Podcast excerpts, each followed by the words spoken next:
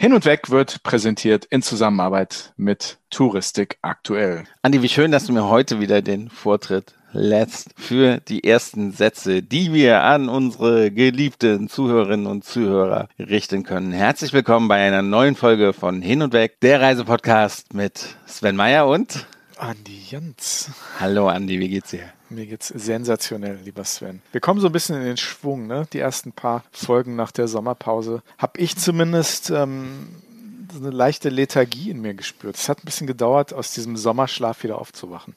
Andi, du kennst mich, bei mir ist immer 120 Prozent. Ich, ich, ich weiß nicht, wovon du redest. ja. Keine Ahnung. Ich höre das äh, schallende Gelächter durch die Korridore bei allen Menschen, die dich kennen, die diesen Podcast hören. Lassen wir es mal so stehen. Ja, genau, genau, genau. Ja. Wir hatten letzte Woche ein spannendes Gespräch mit Chris Balzer von XP Point. Mit dabei im Vorstand war Matthias Gürtler, Chefredakteur unseres Medienpartners Touristik aktuell. Die beiden sind mittlerweile wieder aus der Dominikanischen Republik zurückgekehrt. Relativ kurzer Femtrip, aber glaube ich ganz spannend. Ich habe schon ein paar Bilder gesehen auf den Seiten der Touristik aktuell, aber auch auf den Facebook-Seiten, auf den Instagram-Seiten, auch von XP Point. Sah sehr spannend aus. Ich bin gespannt auf mehr und das ist auch eine völlig äh, neue Art von Femtrip, die XP Point auf die Beine stellt. Ne? Genau, wir hatten ja das Gespräch mit, mit Chris und super interessant. Und ich, ich habe ja damals schon im Gespräch gesagt, sowas kreiert ja Content und den muss man nutzen, um, um nicht nur halt den Famtrip zu machen, sondern um es, um, um die Zielgruppe weiter zu fassen. Und genau das wurde auch gemacht. Ich habe wunderschöne Bilder aus der Domrep gesehen und bin ja fast ein bisschen neidisch. Ich, ich gebe es ja zu auf, auf, auf dich, Andi. Mhm. Ja, Bist du denn, einmal auf mich neidisch? Ja. Sonst eher nicht. Ne? Sätze, die ich, die, wo ich dachte, dass ich die nie sagen müsste. Aber ja, denn in zwei Wochen geht es bei dir los, oder? Jawohl. Und wir werden mit einem schönen Glas Rum auf dich anstoßen, Sven. Ah, das, das klingt gut. Aber ganz so schlimm ist es dann für mich nicht, denn ich wurde, eigentlich wurden wir eingeladen, an diesem Wochenende auch den 20-jährigen Geburtstag von Viventura zu feiern, von unserem lieben Freund André Kiewitz. Herzlichen Glückwunsch zu 20 Jahre Viventura. Ich glaube, äh, heute hat er geschrieben, dass heute der erste Tag war für Viventura. Ich weiß nicht, wie happy er ist, dass du das hier verkündest. Äh, sonst kommen nachher ganz viele Gatecrasher zu der Party. Aber auch von mir, lieber André, 20 Jahre Viventura, 20 Jahre Unternehmertum. Wirklich äh, Hut ab. Toller Typ, der André. Genau, genau. Und freust du dich denn schon auf die Reise in die Dominikanische Republik? Badehose schon parat hm? und genug Schirmchen für die Cocktails eingepackt? Sven, ganz ehrlich, wir haben ein sehr sportliches Programm dort. Wir sind äh, fünf Tage dort, fünf Nächte. Ähm, unser heutiger Gast äh, würde mir das wahrscheinlich um die Ohren hauen. Unter den Nachhaltigkeitskriterien, da will ich mit dir gleich nochmal drüber reden, was wir denn da machen können. Aber wir sind wirklich fünf Nächte dort, jeden Abend ein anderes Hotel, ein sehr, sehr sportliches Programm. Ich glaube, viel Badehose, viel Strand ist da gar nicht so dabei. Ja. Ich wünsche dir tatsächlich, dass du ein bisschen Zeit findest, um auch mal in die Badehose zu schlüpfen, um mhm. diese fantastischen Strände und äh, Wasserqualität auch, auch zu genießen. Aber die Kultur ist ja auch, ne? Die Rumfabrik, ich, ja. da werdet ihr bestimmt auch viel Spaß haben. Ja, das glaube ich auch. Und ich werde ein bisschen Zeit am Strand verbringen, ganz bestimmt. Ich werde auch euch, lieben Hörerinnen und Hörer, einige Bilder schicken. Wir planen sogar ein bis zwei Livestreams aus der Domrep, sodass ich euch hoffentlich von einem der Strände oder einen oder zwei oder sogar drei Locations begrüßen kann während ich in der Dominikanischen Republik unterwegs bin. Ich freue mich, du bleibst hier, aber du bist ja jetzt auch ein bisschen unterwegs gewesen, lieber Sven, ne? Genau, also zurzeit bin ich gerade in Berlin, war aber das Wochenende davor, ja, ein bisschen im Norden, im Nordosten Deutschlands unterwegs. Ich war im schönen Warnemünde. Das, Rostock-Warnemünde. Ne? War Rostock-Warnemünde, genau. Das Wetter war herrlich, es war wunderschön. Ich war überrascht von dem wunderschönen Strand. Ich war zum ersten Mal da tatsächlich am Strand. War schon mal kurz vorher in Warnemünde, aber, aber nicht am Strand und es war wirklich toll. Es hat mir super gefallen. Es gab ein paar Strandbars, es gab tolles Essen, gute Fischbrötchen natürlich, gute Fischrestaurants. Ja, natürlich nicht ganz so gut wie in Hamburg, aber ja, aber, aber es gab, es gab Live-Musik auf der Straße. Es, obwohl ich da nur relativ kurz war, kam sofort Urlaubsstimmung auf. Man muss für Rostock, Rostock Warnemünde so ein bisschen eine Lanze brechen. Dort findet auch im Sommer traditionell, ich glaube die letzten zwei Jahre nicht, aufgrund von Covid, die Hanse-Sale statt. In Deutschland genau. ist ja die Kieler Woche immer sehr beliebt und sehr bekannt. Es gibt aber die Hanse-Sale in Rostock. Die ist nicht ganz so groß wie die Kieler Woche, ist aber ein etwas ähnliches Event und da ist echt was los. Und das ist echt schön, wenn man da die Ausfahrt der, der großen Segelschiffe dann beobachten kann vom Strand aus. Und Sven, du hast in einem der schönsten Hotels in Rostock, Warnemünde, gewohnt, ne? Ja, also du hast Einer mich, Legende. Ja, du hast mich irgendwie darauf aufmerksam gemacht. Ich war, als ich letztes Mal in, in Warnemünde war, hat mir ein, ein Mitarbeiter von Scandlines, äh, deswegen war ich oben, gesagt, dass das Neptun Hotel, also das beste Legendär. Hotel, das beste Hotel in, in Warnemünde äh, ist. Und ja, aufgrund von diversen Umständen habe ich dann tatsächlich jetzt eine Nacht dort übernachtet und dann hast du mir ein paar äh, Artikel geschickt über dieses Hotel. Und ja, ist ja super spannend. Also Hat eine das, hat, eine, das hat eine Geschichte. Geschichte auf jeden Das Hotel Fall. hat Ne? eine Geschichte, ganz genau. Und ganz Liebevoll das Stasi-Hotel auch genannt. Ja, ja.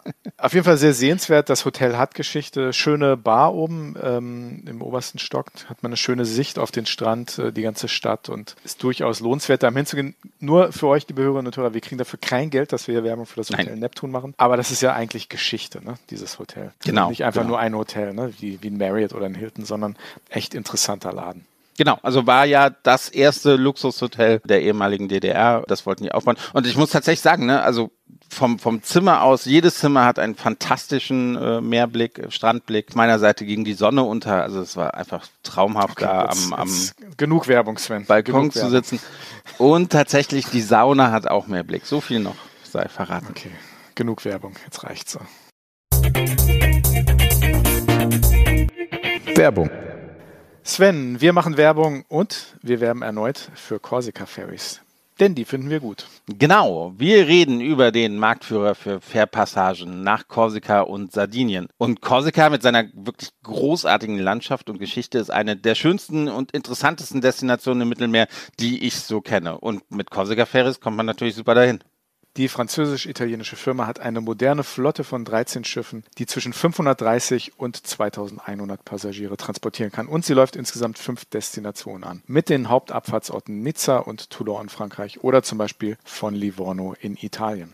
Mittlerweile gibt es ja bis zu 30 Fährpassagen pro Tag zwischen dem Festland und Korsika. Aber das sind nicht die einzigen Verbindungen, denn man kommt mit Korsika-Ferries von Toulon in Frankreich ja sogar bis auf die Balearen nach Menorca und nach Alcudia auf Mallorca.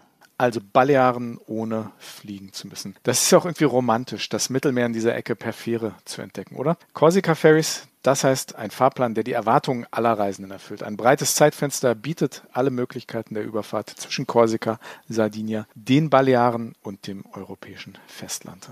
Andi, wir haben es letzte Woche schon erwähnt, aber es ist ganz wichtig. Auf der Fähre nach Menorca oder Korsika schläft man in den schönen Kabinen bei Korsika Ferries auch sehr gut, wirklich. Egal, ob man mit Auto oder als normaler Passagier auf der Fähre reist, man kommt gut ausgeschlafen an. Mehr Informationen über Korsika Ferries und alle Angebote findet ihr auf www.korsika-ferries.de. Jetzt haben wir aber immer noch nicht über Korsika selbst geredet, ne? Andi, das machen wir noch. Geduld, Mann. Werbung. Du hast aber noch eine schöne Tour dann durch äh, Mecklenburg-Vorpommern und Brandenburg gemacht auf dem Weg nach Berlin. Ne? Du hast tolle Bilder gepostet von einer ganz schönen Kleinstadt, die ich schon kannte.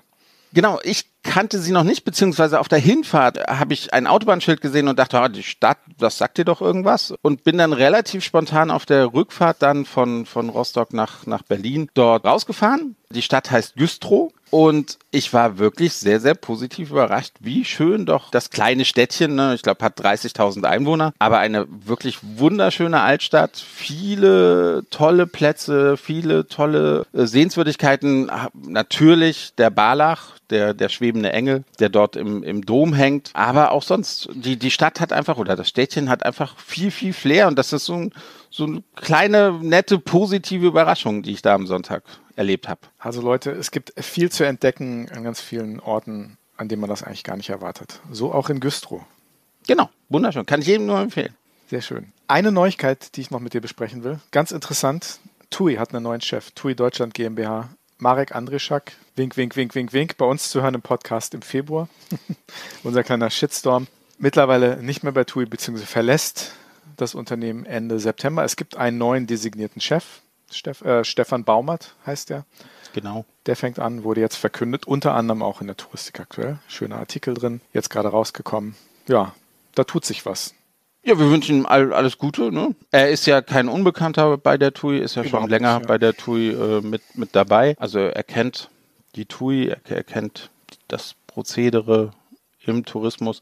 Also, ne, wir wünschen ihm alles Gute. Und vielleicht ja irgendwann mal bei uns im Podcast. Vielleicht irgendwann bei uns im Podcast. Vielleicht traut er sich ja. Ähm, aber wir sind ja ganz nett. Ne? Was ich aber interessant fand, muss ich auch sagen, wenn ich das richtig sehe aus dem offiziellen Statement der TUI, es wird ein sehr versöhnlicher Ton angeschlagen, auch gegenüber den Reisebüros, allen Partnern. Also da versucht man schon ein bisschen das, was zumindest gefühlt seitens der Reisebüros an Tonalität da vielleicht ein bisschen angeknackst ist, ich will nicht sagen zerbrochen ist, versucht man doch ein bisschen mit einem versöhnlichen Ton ranzugehen. Vielleicht ist das bezeichnend. Wir werden sehen, wie sich das dann alles in der Realität darstellt. Ich bin gespannt. Wir für alles Gute an Stefan Baumert, neuer Chef der TUI Deutschland GmbH.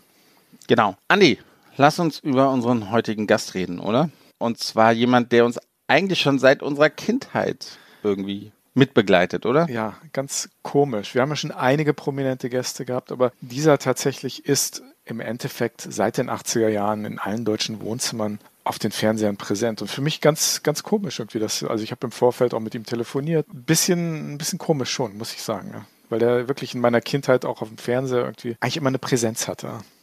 Ja, aber ich glaube, er hat sehr, sehr viel zu sagen zum Thema Nachhaltigkeit. Er hat sehr, sehr viel zu sagen zum Thema Reisen. Und deswegen freue ich mich, dass er zugesagt hat. Und ja. er betreut ja auch ein Projekt, wo unser lieber Freund Rainer Stoll mit involviert ist auf Costa Rica. Genau. Rainer Stoll, Geschäftsführer, Inhaber von Travel to Nature, selbst Nachhaltigkeitspionier. Da ist auch der Kontakt zustande gekommen zu unserem heutigen Gast Ranga Yogeshwar, der ja Schirmherr der Latira Rainforest Lodge in Costa Rica ist, an der Rainer Stoll ja auch in der Gesellschafter ist. Ähm, also ich bin sehr gespannt auf das Gespräch und Sven, du kannst ihn jetzt einmal nochmal richtig vorstellen. Ne?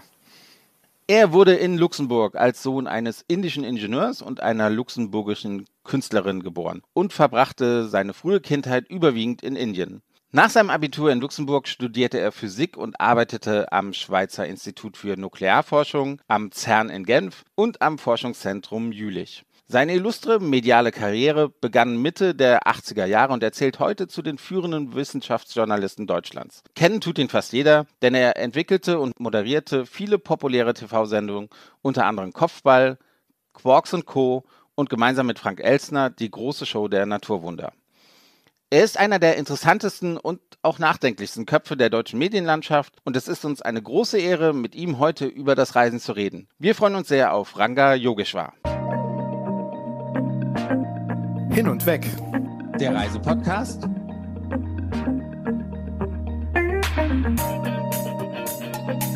Mit Sven Meyer. Und Andi Jans.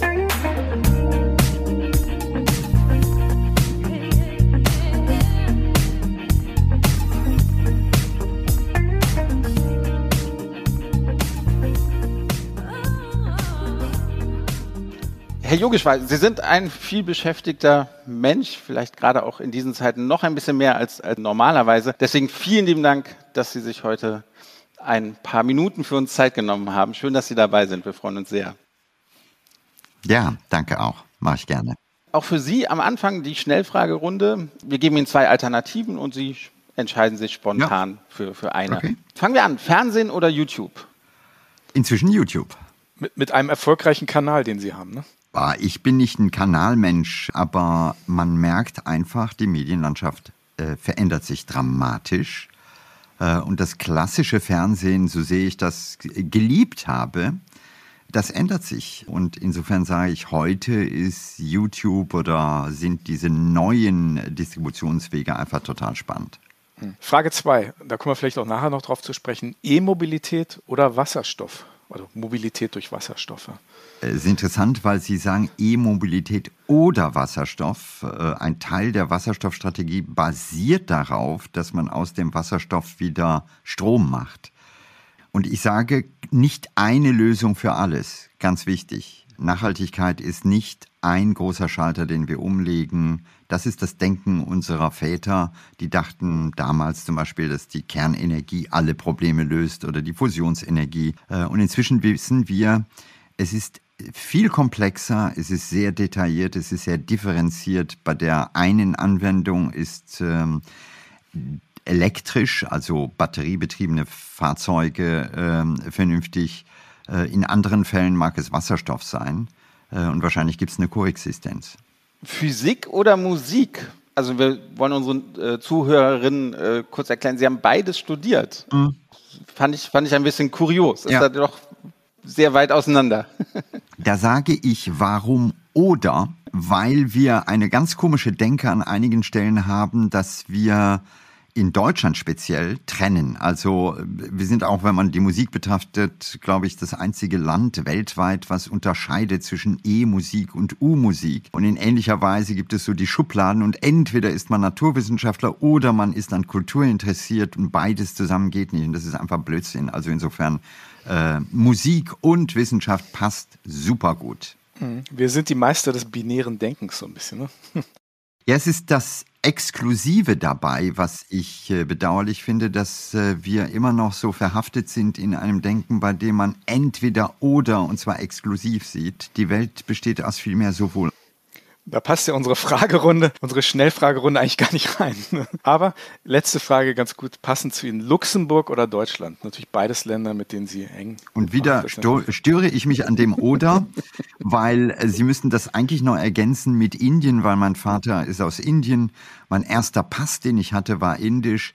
Äh, und da kann man es vielleicht sogar am schärfsten klar machen dass dieses Verlangen nach Sortenreinheit, gerade bei Nationalitäten, also entweder ist man deutsch oder man ist irgendwas anderes, natürlich völlig abwegig und absurd ist. Also wenn man sich einfach mal umschaut, merkt man, es gibt inzwischen wachsend überall auf der Welt Menschen, die aus unterschiedlichen Kulturen zusammengekommen sind, Menschen, deren Vater aus dem einen und die Mutter aus dem anderen Land kommen.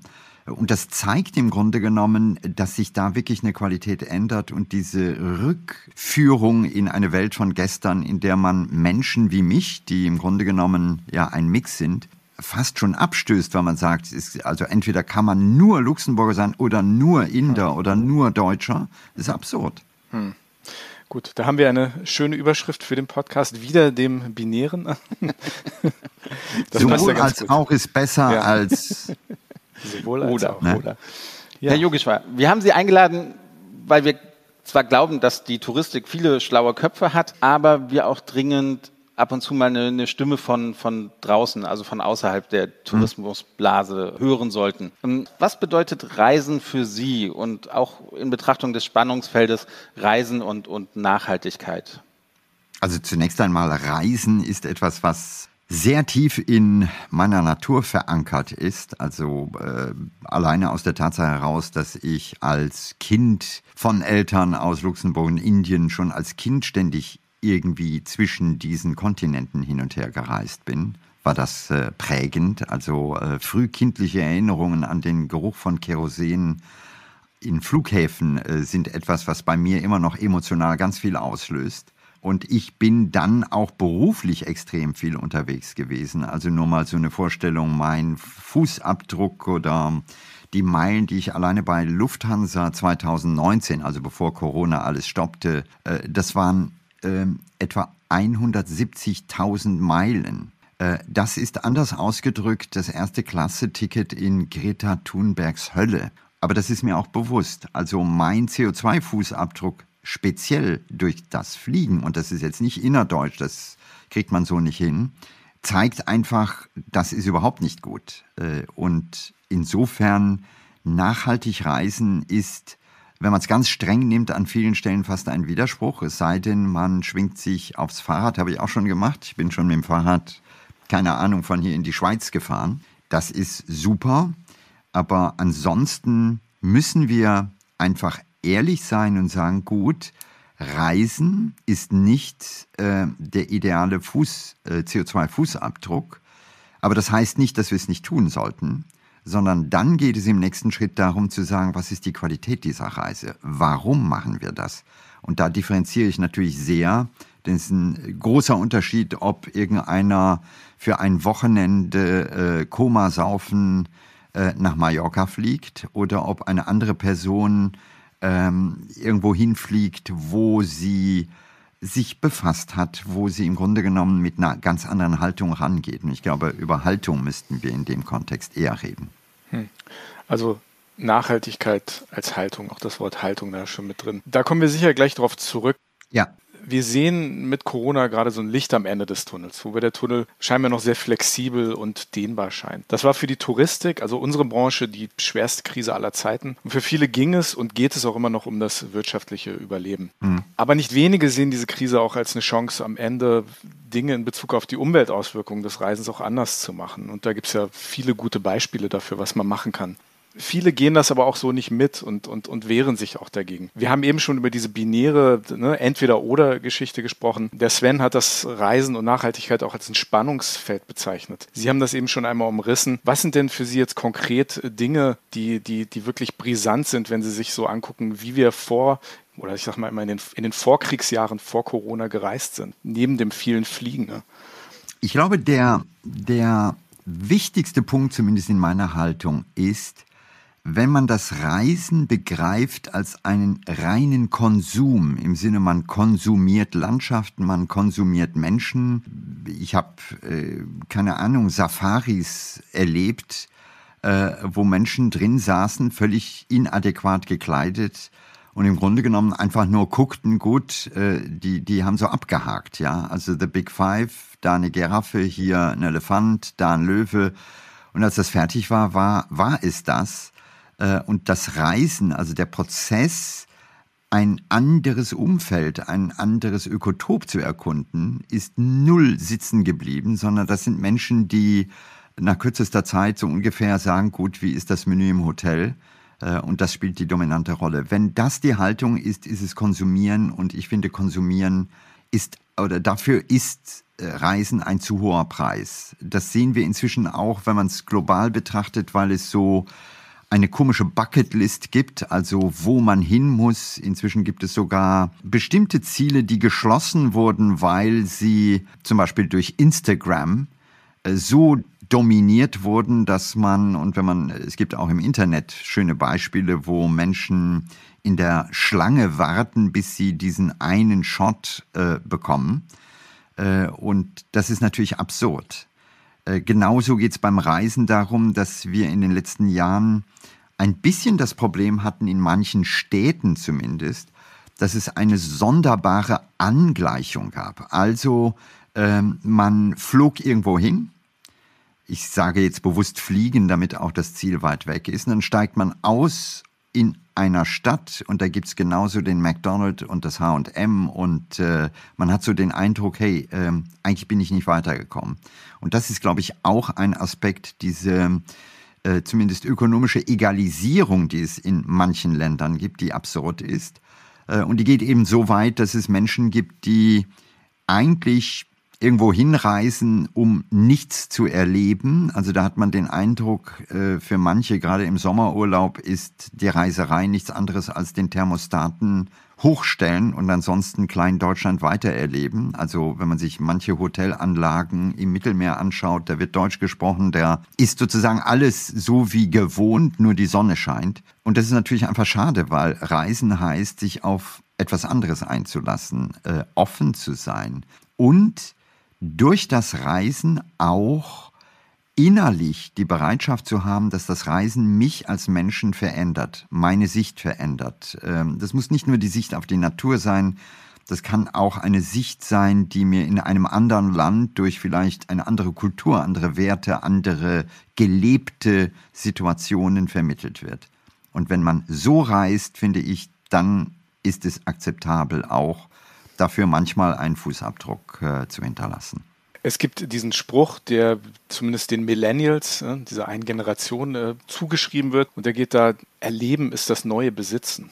Das ist ja auch schon wieder ein anderes Extrem. Also von dieser Schnitzelfalle, die Sie gerade beschrieben haben, dass man Klein Deutschland sozusagen mitnehmen will. Aber Erleben ist das neue Besitzen. Wie sehen ja, Sie das? Ja? Also da gehe ich sogar mit, weil wir, wenn wir unser Leben betrachten äh, in der Gänze, dann wissen wir alle am Ende des Lebens, wenn wir nichts mitnehmen. Also wenn wir auf dem Totenbett liegen, dann gibt es nichts, was wir einpacken für die Reise danach. Und äh, spätestens dann ist die Bilanzierung eines Lebens nicht das, was man materiell akquiriert hat, sondern das, was man erlebt hat, Qualitätszeit. Und das, glaube ich, ist schon an der Stelle etwas, äh, wo jüngere Menschen vielleicht etwas Wesentliches verstanden haben. Das ist im Leben auch um einfach eine qualitativ wertvolle Zeit geht, die man verlebt und nicht darum, dass man jetzt Dinge einfach ansammelt, die am Ende, äh, was weiß ich, sogar entsorgt werden. Sie, Sie haben gerade eben das, das Reisen als Konsum kritisiert. Kann ich vollkommen nachvollziehen. Wer ist schuld daran? Das ist ja natürlich schon die Einstellung der, der Menschen, hm. die man auf der einen Seite ändern kann kann, muss, sollte auf jeden Fall, dass sie einfach bewusster reisen und, und sich klar werden, was, was da passiert und warum sie das tun. Auf der anderen Seite gibt es halt auch Flugtickets für 9 Euro nach Venedig, Dubrovnik oder, oder mhm. nach Palma de, de Mallorca. Gibt es da Forderungen an, an den Tourismus, den Sie vielleicht auch haben oder, oder wie sehen Sie das? Ja, ich, ich gehöre nicht zu denen, die jetzt so sich über die anderen stellen und fordern und sagen, das müssen wir jetzt machen, sondern ich versuche eher in die Richtung zu gehen, einem Menschen mal etwas bewusst zu machen. Also da, darf ich da einmal, Entschuldigung, dazu, ähm, ich, ich verstehe, dass Sie nicht fordern wollen, aber sind wir nicht irgendwann, haben wir nicht bald den Punkt erreicht, wo wir fordern müssen, einfach weil es sonst uns nicht mehr gibt? Ja, wir müssen auf jeden Fall äh, Dinge verändern. Das mhm. ist absolut äh, äh richtig und wichtig. Und die Veränderung kommt, glaube ich, am schnellsten durch eine Veränderung des Bewusstseins.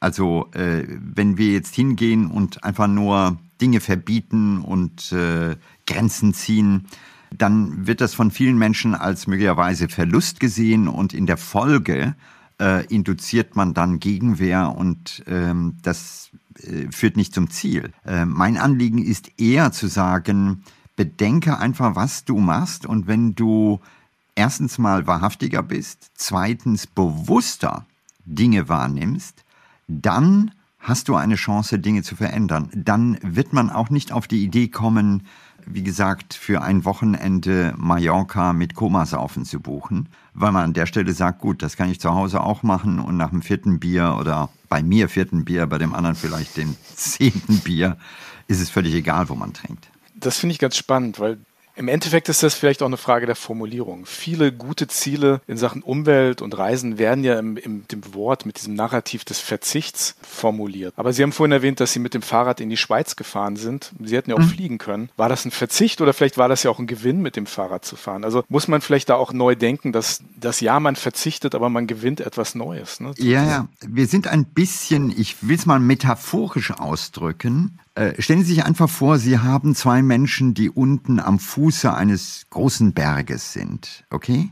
Der eine Mensch, der besteigt die Gondelbahn, fährt mit der Gondelbahn hoch und sitzt oben im Restaurant. Der andere Mensch macht diesen Weg zu Fuß und beide treffen sich oben. Ich glaube, dass dieser Berg für beide ganz unterschiedlich ist. Also der eine in der Gondelbahn in Anführungszeichen hat den Berg selber überhaupt nicht erleben können. Ja? Der andere, der weiß nun, äh, also da war der Weg, wenn man so will, das Ziel. Und da glaube ich, ist es wichtig, dass wir den Weg vielleicht stärker fokussieren und nicht das Ziel, zu sagen, ich war da oben drauf. Äh, ich meine, diese Metapher ist da, aber ich habe diese Metapher in real äh, gesehen, äh, schon vor vielen Jahren, als ich am Everest Base Camp war, ja, wo eine riesen Müllhalde ist und wo man einfach zu viele Leute hat, die einfach nur mit allen Mitteln und viel Geld versuchen, zum Beispiel auf den Everest zu steigen. Äh, diejenigen, die den Job machen, sind die Sherpa. Und am Ende wollen die nur sagen, ich war auf dem Everest. Aber der, das ist an sich keine Qualität, so wie ein Mensch nach Venedig reisen kann und sagen kann, ich war in Venedig. Das ist so lange keine Qualität, bis dieser Mensch den Weg, den er gewählt hat, nicht nur in der Reise, sondern auch vor Ort, sehr viel bewusster wählt. Und das ist genau das große Problem, was wir haben, dass viele im Grunde genommen nur auf das Endergebnis setzen und nicht auf den Weg dazwischen. Wenn irgendwas Tolles passiert in der Natur, dann klicken sofort die Kameras und wenn der Film gut ist, war der Urlaub toll. Und genau da, sich diesen Moment zu nehmen und zu sagen, ey, ich lasse mich jetzt einfach mal inspirieren von der Natur, ohne dass ich das sofort als Dokument festhalten muss, um danach zu belegen, dass ich äh, das und das gemacht habe. Also Qualität geht auch ohne Kamera. Im Gegenteil, Qualität geht sogar manchmal viel besser ohne Kamera, weil man sich in den Momenten ganz anders fokussiert auf die Situation einstellt. Und es gibt völlig absurde Dinge. Also vor drei Jahren, ich bin ein Windsurfer, ein leidenschaftlicher Windsurfer. Äh, Im Sommer sind wir immer in äh, Griechenland. Und vor drei Jahren war es so, dass ich äh, auf dem Meer war und ein Delfin oder besser gesagt zwei Delfine unter meinem Brett mitschwamm. Also es war äh, ein unglaubliches Erlebnis, weil ähm, ich guckte nach unten, ich guckte dem Delfin ins Auge und es war einfach so ein sehr berührender Moment von Kontakt. Ich komme zurück, bin natürlich komplett euphorisiert und einer äh, der Leute sagt, hast ein Foto? Und ich habe gesagt, nein, ich nehme kein Fotoapparat oder Handy mit auf mein Surfboard. Aber daran merkt man, ohne Foto existiert es nicht. Aber für mich war das ein beseelter Moment, ein beseelter Augenblick. Und das bedeutet eben immer wieder, die Erlebnisqualität im Erlebensprozess zu sehen und nicht ein Erlebnisprodukt nur mit nach Hause zu nehmen. Ja, also ich gehe davon aus, dass Sie dann nicht auf Instagram sind. Nein, ich bin nicht auf Instagram, aber äh, ich will auch damit nicht jeden verdammen, der auf Instagram ist. Aber es geht darum, an der Stelle zu begreifen, dass das, wie ich gucke, viel wichtiger ist äh, oder mindestens so wichtig wie das, was ich gucke. Ich kann hier zu Hause, und das haben viele während Corona erlebt, in den Garten gehen oder in den Wald und wenn ich offen bin, erlebe ich Dinge und bin total berührt. Genauso gut kann eine Person komplett blind in irgendeinen tropischen Regenwald gehen. Ähm, und wenn er nicht bereit ist, die Augen zu öffnen, ist es völlig egal, wo er steht. Sie haben das gerade eben auch schon mal angedeutet, dass manche Leute stundenlang Schlange stehen für diesen einen Fotospot. Und ihre Denkweise rührt ja auch daher, dass wir vielleicht damit wirklich die Sachen zerstören, die wir eigentlich so toll finden. Und wie paradox ist das eigentlich, dass es wirklich ein Motiv ist des Reisens? Wie denken Sie darüber? Wie, wie kann das sein? Es ist, es ist vielleicht die Tragik, ähm, die wir alle in uns tragen und wir sind alle Teil genau dieses Problems. Also wenn es irgendein Ort gibt, der großartig ist, der in gewisser Weise publiziert wird, ist es zuerst einmal völlig nachvollziehbar, dass natürlich viele Menschen sagen, oh, das möchte ich auch mal erleben. Was ist die Folge in einer Welt, äh, wo einfach global viel gereist wird, dass viele dahin kommen? Die Folge ist unter Umständen, dass dieser Ort auch oder dass sich auf diesem Ort oder in diesem Ort möglicherweise sogar eine größere Industrie formiert. Und mit der Zeit ist genau der Charme dieses Ortes verbaut durch gigantische äh, Betonburgen von Hotels, äh, durch Kommerz und sonst was. Das heißt, wir laufen immer wieder, wenn man so will, in diese Falle, dass das, was ursprünglich ein Geheimtipp war, plötzlich zerstört wird dadurch, dass viele da sind. Und das ist vielleicht das Bewusstsein, was wir alle haben müssen, dass wir, wir Besucher, wir Menschen stören immer das System, was wir beobachten. Das kennt man in der Physik, aber das kennt man eben auch in der Natur. Das heißt, ich selber bin Teil oder werde dann Teil eines Problems. Und von daher stehen wir eben heute vor der Herausforderung, dass wir genau das nicht mehr machen wollen. Also die klassische Art, wunderschöne Orte zu haben, die man dann in kürzester Zeit im Grunde genommen so verändert und so kaputt macht, dass sie gar nicht mehr schön sind. Und da gibt's, jeder kennt diese Beispiele von wunderbaren Küstenstreifen, die heutzutage eigentlich nur noch Müllhalten von großen Betonburgen sind. Und da geht's darum, nachhaltig zu reisen. Und da gibt's ja Ansätze. Also ähm, ich habe Bekannte, die in ähm, Costa Rica, ja, versuchen, nachhaltigen Tourismus zu machen. Und die Grundidee dabei ist, an der Stelle, wie schafft man es, auf der einen Seite das legitime Interesse des Menschen zu sagen, ich will das erleben, zu kombinieren mit einer Art und Weise und einem Ansatz, der am Ende nicht zur Zerstörung genau dieses Habitats führt. Sie reden wahrscheinlich von der La Tigra Rainforest Lodge in Costa Rica, ne? die unter anderem vom Reiseveranstalter, deutschen Reiseveranstalter Rainer Stoll mit aufgebaut wurde. Ne? Sie sind da ja Schirmherr in diesem mhm. Projekt, was ja wirklich ein gutes Beispiel dafür ist, wie man wirklich sorgsam und achtsam mit den Ressourcen vor Ort umgehen kann. Aber es ist auch ein gutes Beispiel dafür, dass äh, Nachhaltigkeit auch sozial nachhaltig bedeutet. Ja, Nachhaltigkeit äh, hat dann viele verschiedene Dimensionen, weil es geht ja darum, Tourismus hat an vielen Stellen auch durchaus Nachhaltigkeit als Folge gehabt. Also wenn wir uns große afrikanische Wildparks anschauen, Dann gab es das große Problem, dass durch Wilderei, durch Jagd, durch äh, die, die äh, Bauern im Grunde genommen äh, viele unglaublich schöne Spezies nach und nach bedroht waren, Elefanten und so weiter. Und da hat man es mit der Zeit geschafft, durch den Tourismus Dinge zu kombinieren, nämlich zu sagen, auf der einen Seite,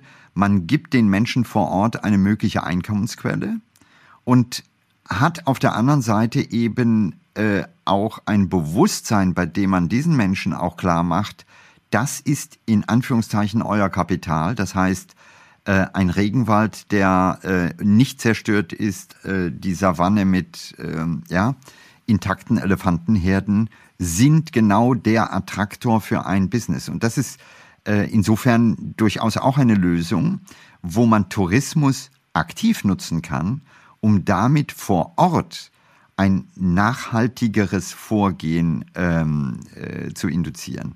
Und äh, es gibt viele solcher Beispiele weltweit, wo man, äh, das gilt nicht nur für Tiere, das gilt für indigene Stämme. Also ähm, es gibt äh, ein interessantes Projekt in Namibia, Living Museum, wo man die San äh, auf die Art und Weise schützt, dass man Tourismus betreibt, damit sie in ihrer Kultur bleiben können. Das klingt ein bisschen widersprüchlich, aber wenn man sich das anschaut, merkt man, das ist ein ganz wertvoller Ansatz. Lassen Sie uns einen Moment in Costa Rica bleiben. Sie sind ja auch Schirmherr dieser ähm, La Tigra Rainforest Lodge. Super interessantes Projekt. Sie sind ja auch sehr busy. Ähm, Sie sind ja sicher nicht aus Langeweile dort Schirmherr geworden. Was, was hat Sie denn daran interessiert an diesem Projekt? Na, ich war, ich war vor Ort. Wir haben eine Dokumentation gemacht äh, und da haben wir unter anderem da übernachtet. Und äh, das war eigentlich ganz äh, cool in gewisser Weise, weil hier auch ein Ansatz versucht wird der Renaturierung. Also das große Problem ist, dass wir nicht nur zu viel Wälder abholzen, aber entscheidend dabei ist ja, dass wir an vielen Stellen auf diesem, Oze äh, auf diesem Planeten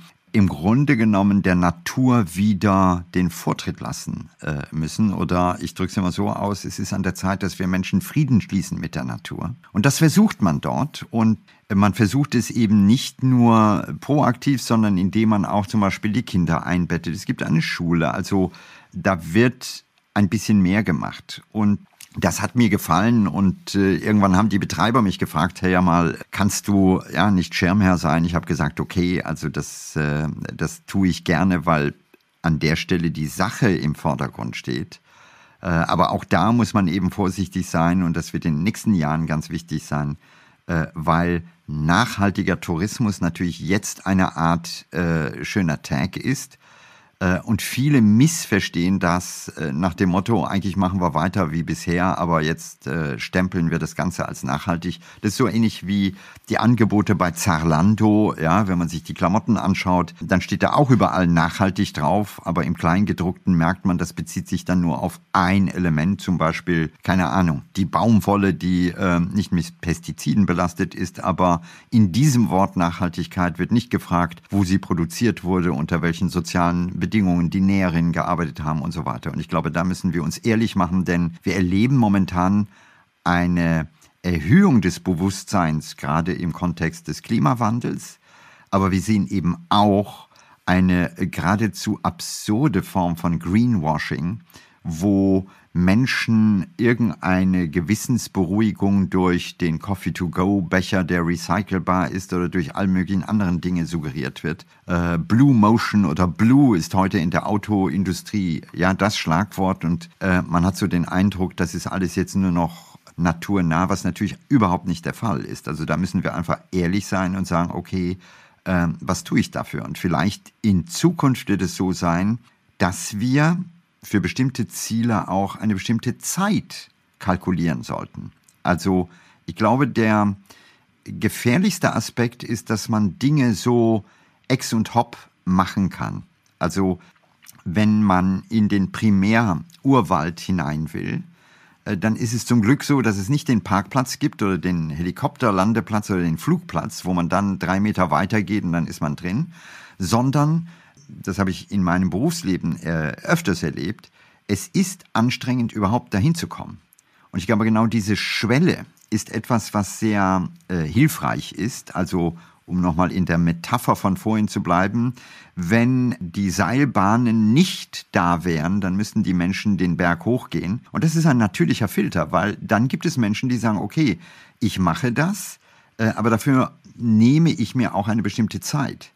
Aber was wir eben absurderweise in dieser globalisierten Welt erleben, ist im schlimmsten Sinne den Manager aus New York, der noch gestern im Büro war und der heute am Fuße des Mount Everest im Everest Mount View Hotel residiert, einem Fünf-Sterne-Hotel, und sitzt in der Lounge, hat eine Maske mit Sauerstoff, weil das Hotel natürlich schon so hoch ist, und ist jetzt oder meint, er wäre jetzt äh, am Everest. Und ich glaube, genau da ist etwas eben nicht passiert, nämlich Reisen heißt auch eine Art innere Transformation mitgehen. Und genau das bedeutet Zeit. Und ich glaube, nachhaltiges Reisen heißt, wie viel Zeit nimmst du dir dafür im Vorfeld, aber auch während des Reisens.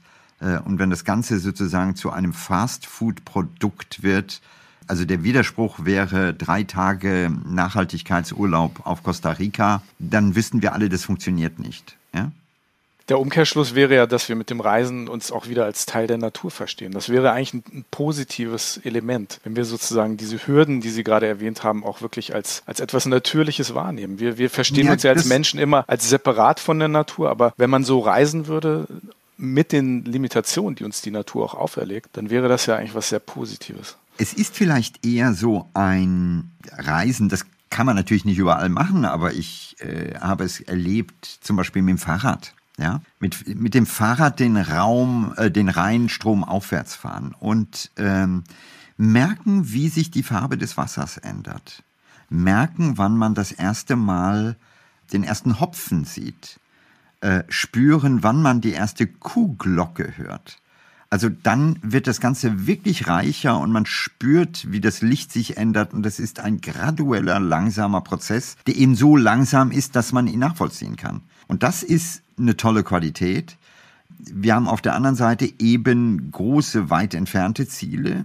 Und bedauerlicherweise in einer Welt, in der es manchmal Konflikte gibt, kommt man sozusagen auf dem Landweg nicht äh, immer dahin. Also mein Ziel war zum Beispiel immer einmal auf dem Landweg nach Indien zu, zu reisen, äh, was bedingt durch die Konflikte leider mir versagt wurde.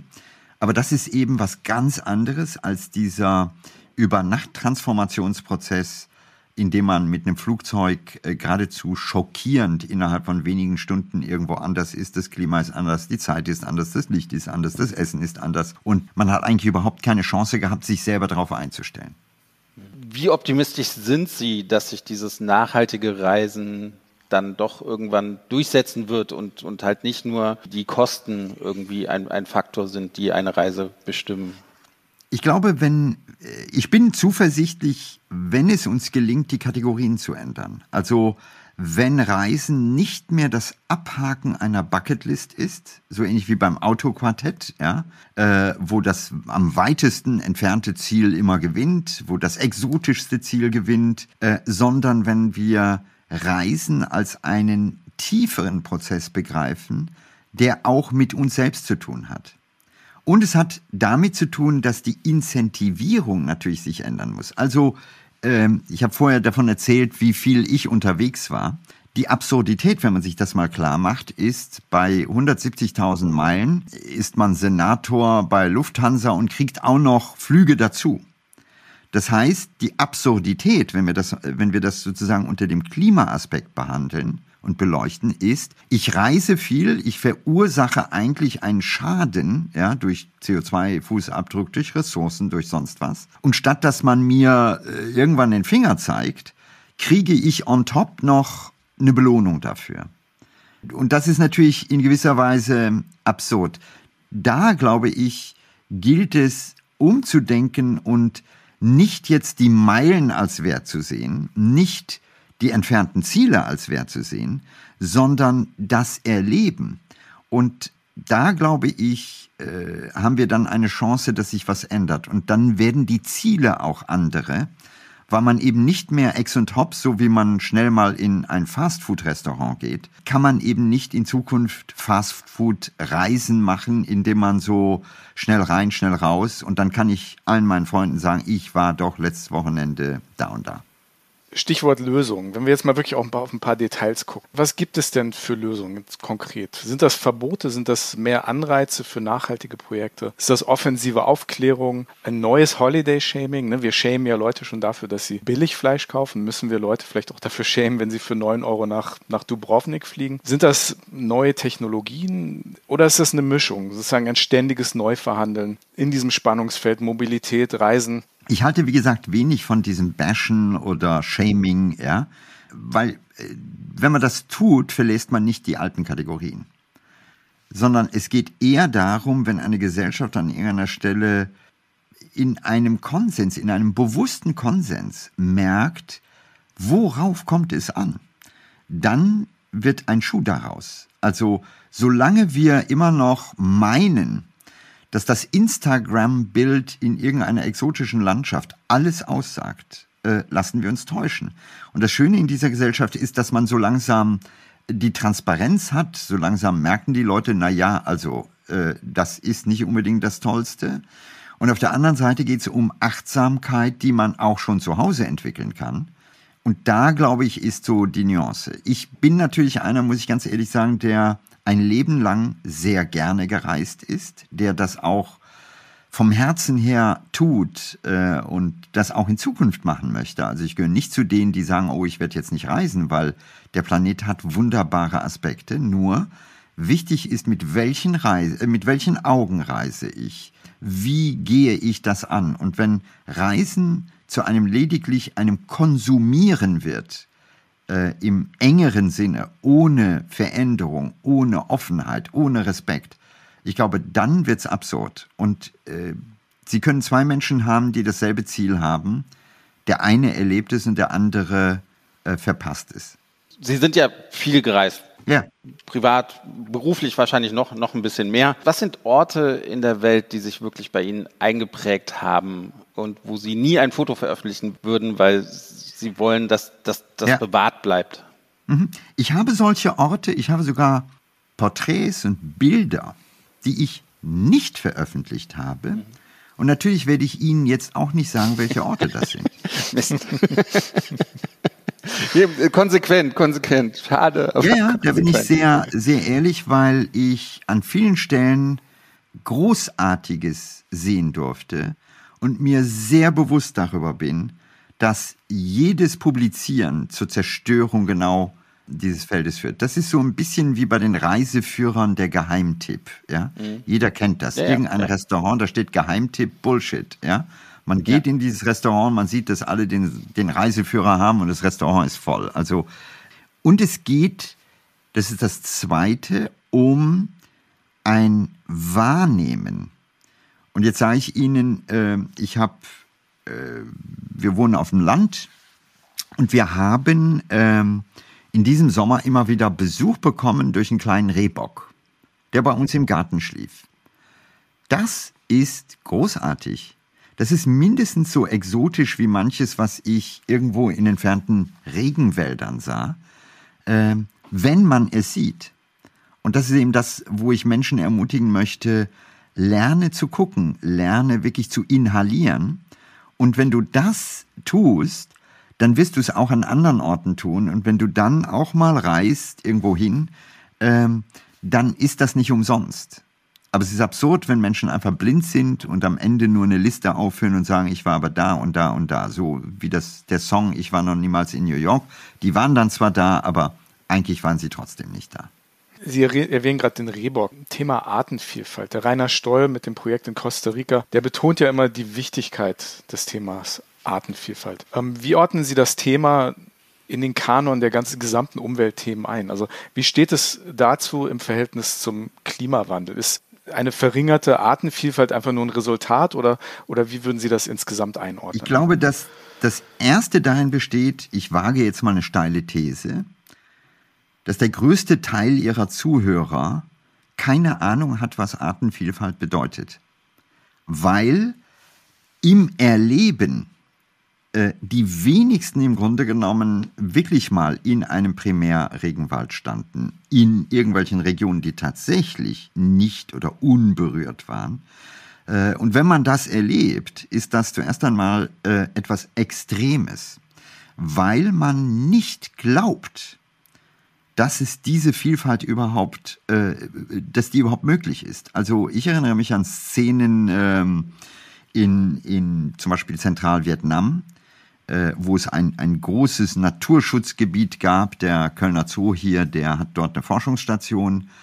Und da ging ich nachts mit äh, Thomas Ziegler raus und ähm, ich hatte das Gefühl, in einem lebenden Kinderbuch zu sein, weil so viele verschiedene ähm, Tiere äh, oder überhaupt die Vielfalt so gewaltig war. Das ist etwas, was ähm, glaube ich, so tief sitzt, was ich sehr früh erlebte, was ich in den 1980er Jahren erlebte, weil ich da ähm, ein Jahr im Himalaya äh, war und dort Wiesen gesehen habe, Hochgebirgswiesen, äh, die eine Vielfalt haben, die mich zum Weinen brachte, weil, weil man dann merkt, was das eigentlich bedeutet und ähm, wie wenig eigentlich davon übrig geblieben ist. Also ähm, es gab Phasen, wo ich wirklich meinte, das, was wir in Deutschland haben, ist eigentlich ein bisschen grüner Schaumstoff, wenn wir von Wald reden. Das hat mit Vielfalt in genau der Qualität gar nichts mehr zu tun. Aber da haben wir ja schon wieder das Paradox. Ne? Wir, ja. wir, wie schützen wir das, was wir nicht kennen und ja vielleicht auch gar nicht kennen sollten? Weil wenn wir hinfahren, um es kennenzulernen, machen es wir auch wieder kaputt. Also wie, wie, wie, wie umschützen Na, Zuerst einmal zerstören wir es nicht dadurch, dass wir hinfahren, ein Teil, aber wir zerstören es durch ein ökonomisches System, was in sich bisher noch zu wenig Bewusstsein für genau diese Qualitäten hat. Also ich habe äh, gigantische Rodungen erleben müssen, ja, wo dann Palmölplantagen dahingesetzt werden. Und äh, wenn man da genauer hinguckt, merkt man, da gibt es die Businessmodelle, das, ist, das lohnt sich. Wir hier in Europa, die natürlich umgeben sind von einer Natur, die über die Landwirtschaft der letzten Jahrhunderte komplett geprägt wird. Also äh, wir haben keine naturbelassenen oder kaum mehr naturbelassene Landstriche und stellen uns jetzt hin hochnäsig und sagen, du Brasilianer, du äh, Mensch aus wo auch immer, du musst das alles erhalten, ist natürlich problematisch. Aber im Kern geht es darum, Vielfalt als eine Qualität zu erkennen und Vielfalt im Kontext auch von ökonomischen Prozessen zu verteidigen. Und das ist sehr schwer, weil wie viel ist es mir wert, dass ich eine bestimmte Tierart sehe? Ja, die einen Kategorien, das sind Dollar und das sind Umsatzzahlen und das sind Gewinnmargen und so weiter. Was ist sozusagen die andere Kategorie? Und dabei zu begreifen, das ist unser Lebensstil, also auch meiner, ja, und ich führe implizit durch meinen Lebensstil genau zu dieser Zerstörung. Ähm, also die Absurdität ist, ich sehe das vor Ort auf Sumatra, ja, wie, wie Wälder gerodet werden, wie in dem konkreten Fall äh, eine ganze Vielfalt von Tieren, die bekanntesten sind Orang-Utans, ja, aber eben nicht nur die, bedroht sind. Ich finde das dann ganz furchtbar und dann komme ich nach Hause und am nächsten Tag, ähm, wenn die Sendung läuft, sitze ich vor der Glotze und äh, nehme mir ein Stück Fertigpizza und merke gar nicht die Verbindung, hey, dass das Palmöl auf meiner Fertigpizza eigentlich genau ja, die Ursache ist für das, was in dieser Doku gesagt wird. Ich, ich möchte nochmal zurück auf, auf den Primärwald und äh, ich, ich habe einen erlebt in, in Costa Rica und da, da habe ich dann wirklich auch so, habe ich mich tatsächlich so ein bisschen geschämt, weil wir waren am Tag vorher schon da und wir sind, ich bin am ersten Tag mit meiner Freundin da durchgegangen und das war eher so eine Art Wanderung, die wir gemacht haben. Also ne, wir wollten irgendwie so einen Rundweg machen und da war das Ziel, diesen Rundweg zu schaffen. Und wir waren dann einen Tag später nochmal mit, mit einem Guide sind wir, sind wir durch den Primärwald gegangen. Und ich mhm. weiß noch, für die ersten 100 Meter haben wir bestimmt eineinhalb Stunden gebraucht, weil der uns einfach erklärt hat, was man da mhm. so alles sieht.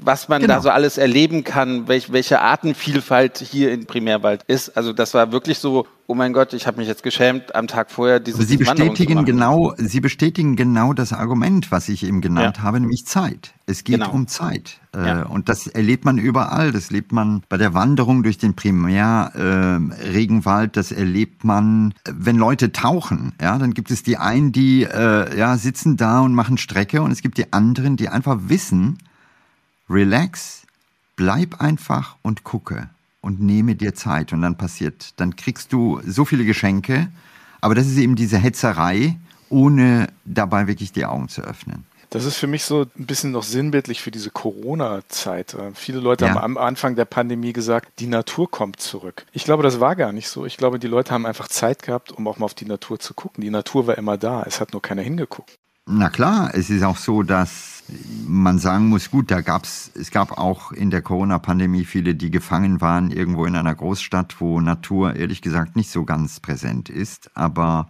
es hatte den Vorteil, und das ist vielleicht die Botschaft, Corona hat vielen mehr Zeit gegeben. Und genau dieses Mehr an Zeit führt dazu, dass man dann tatsächlich mal den Fokus darauf setzt und nicht Dinge übersieht. Und es ist genau dasselbe äh, es hilft mir überhaupt nichts, durch einen Primärregenwald zu gehen, wenn ich nicht gucke.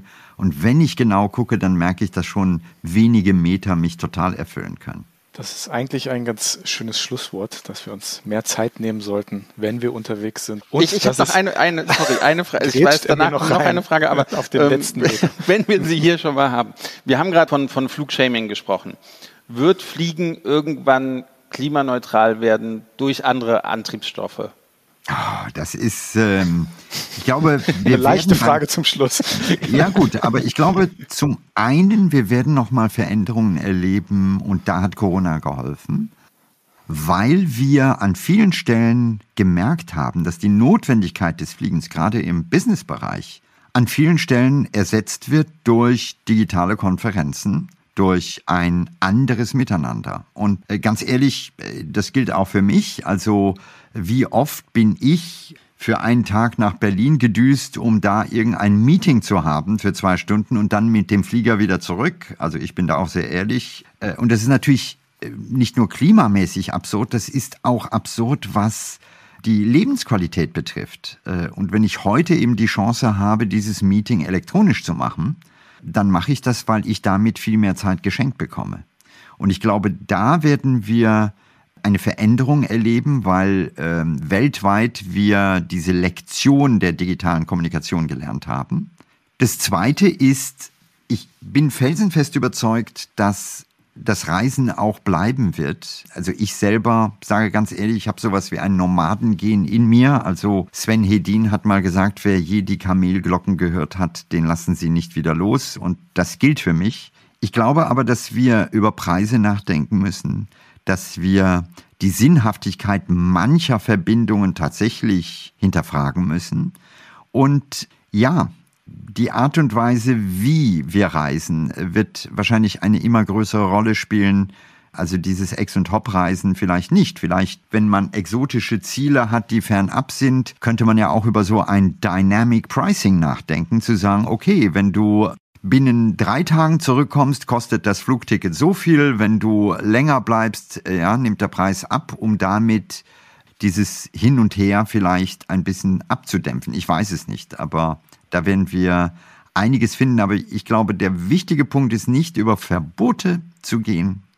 An einigen Stellen muss man bestimmt verbieten, aber es geht darum, wie nehme ich wahr. Und wir müssen wegkommen von diesem rein Consumerism, also auch im touristischen Bereich, wo eigentlich nur irgendetwas konsumiert wird, ohne dass etwas verändert wird. Und ich glaube, da mehr Bewusstsein zu schaffen, äh, ist großartig. Und dann wird das Reisen auch genau das sein, was es eigentlich sein sollte, nämlich ein Prozess, bei dem man sich und das eigene Bewusstsein auch nochmal öffnet. Nachhaltigkeit als Haltung, ich denke, das war ein sehr schönes Schlusswort. Vielen lieben Dank, Herr Yogeshwar, dass Sie bei uns mitgemacht haben. Und liebe Hörerinnen und Hörer, Wenn es euch gefallen hat oder wenn ihr Fragen, Anmerkungen oder Kommentare habt, könnt ihr uns wie immer schreiben auf Facebook oder Instagram unter Hin und Weg Podcast oder natürlich auch auf unserer Webseite gibt es das Kontaktformular hin und weg podcast.de. Der Sven antwortet wie immer innerhalb von 24 Stunden. Probiert es doch einfach mal aus. Testet mich, genau. Wir würden uns sehr freuen, wenn ihr nächste Woche wieder dabei seid bei einer neuen Folge von Hin und Weg, der Reisepodcast mit Sven Meyer und Andi Jans. Und wir bedanken uns noch einmal recht herzlich bei. Vielen lieben Dank fürs Mitmachen. Vielen Dank. Danke.